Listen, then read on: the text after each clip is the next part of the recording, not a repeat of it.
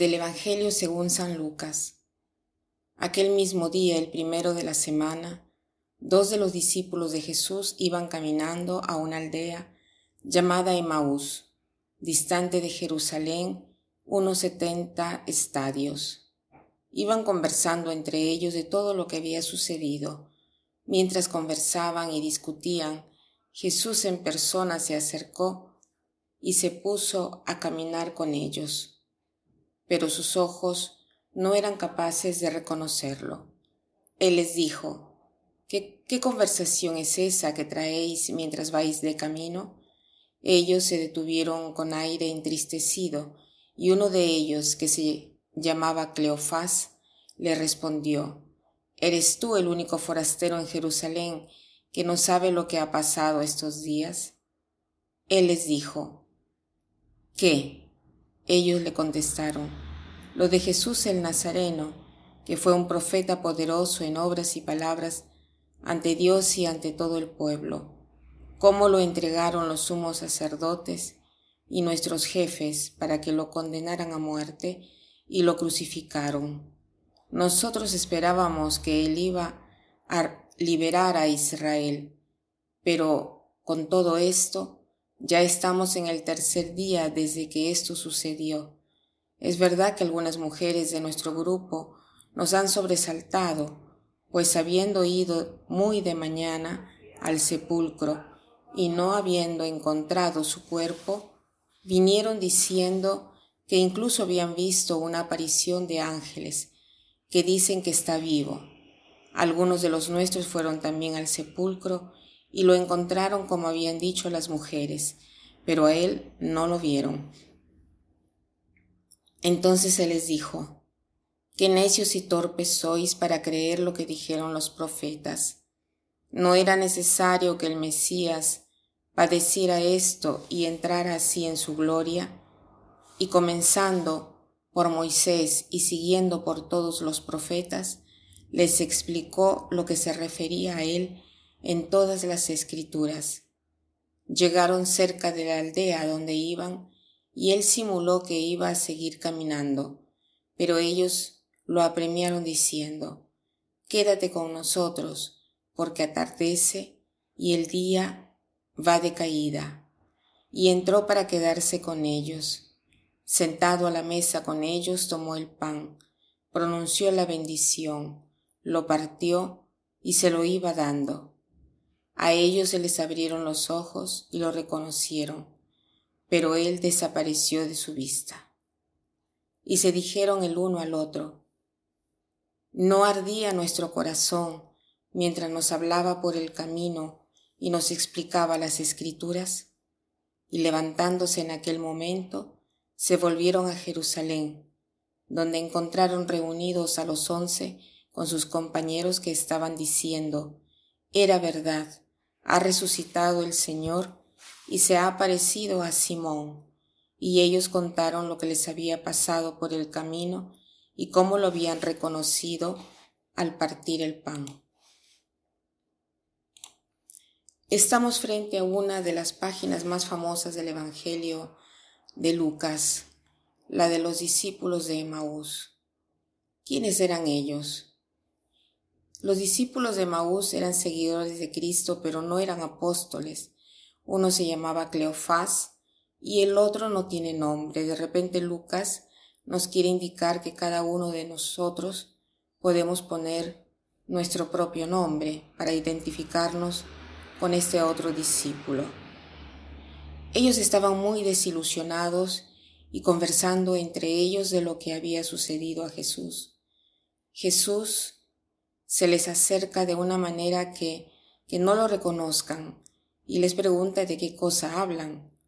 Y uno de ellos, Cleofás, le responde, digamos, un poco agresivamente, ¿no? Le dice, es posible que tú no sepas lo que ha sucedido.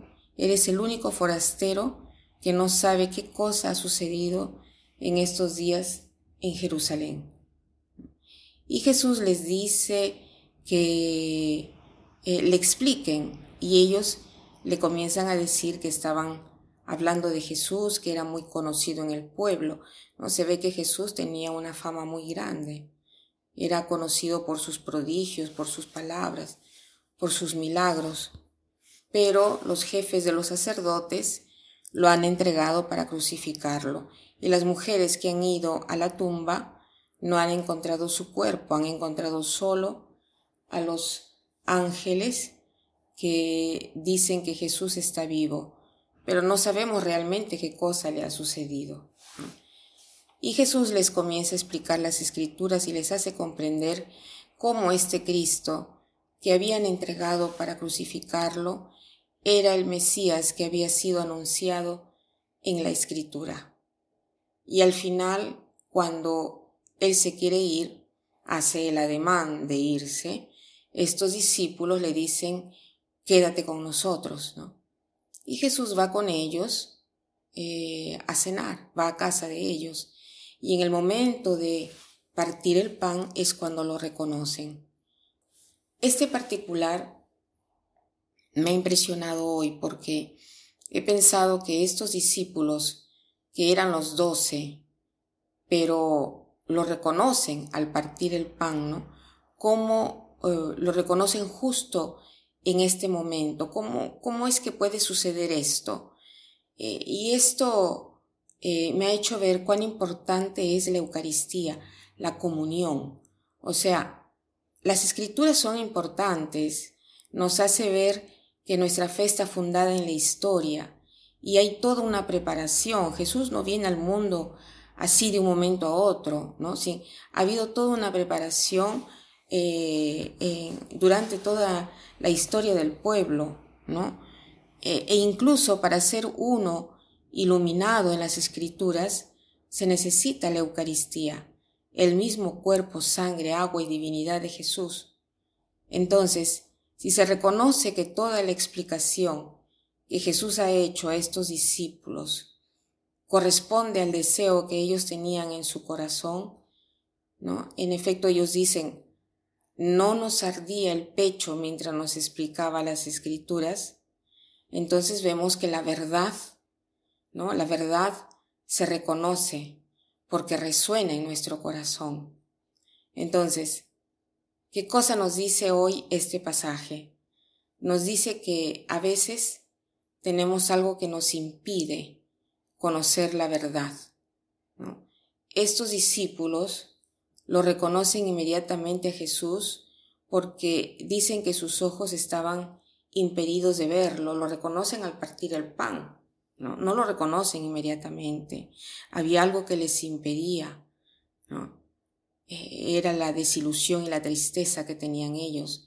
Y también nosotros podemos tener estos impedimentos que pueden ser, por ejemplo, el, el apego a las cosas terrenas, pueden ser nuestros prejuicios, pueden ser nuestras perezas, el no interesarnos por las cosas superiores, sino dejarnos envolver por todos los problemas del día.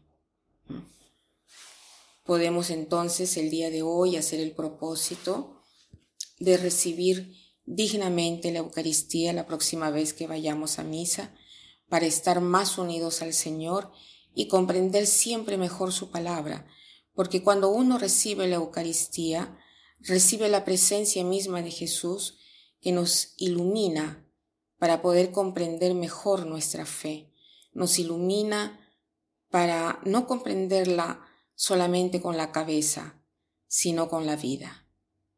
Y para terminar, quiero citar esta frase que dice así, el plan de Dios es insinuar la fe en la mente por medio de la razón y en el corazón por medio de la gracia. El plan de Dios es insinuar la fe en la mente por medio de la razón y en el corazón por medio de la gracia. Que pasen un buen día.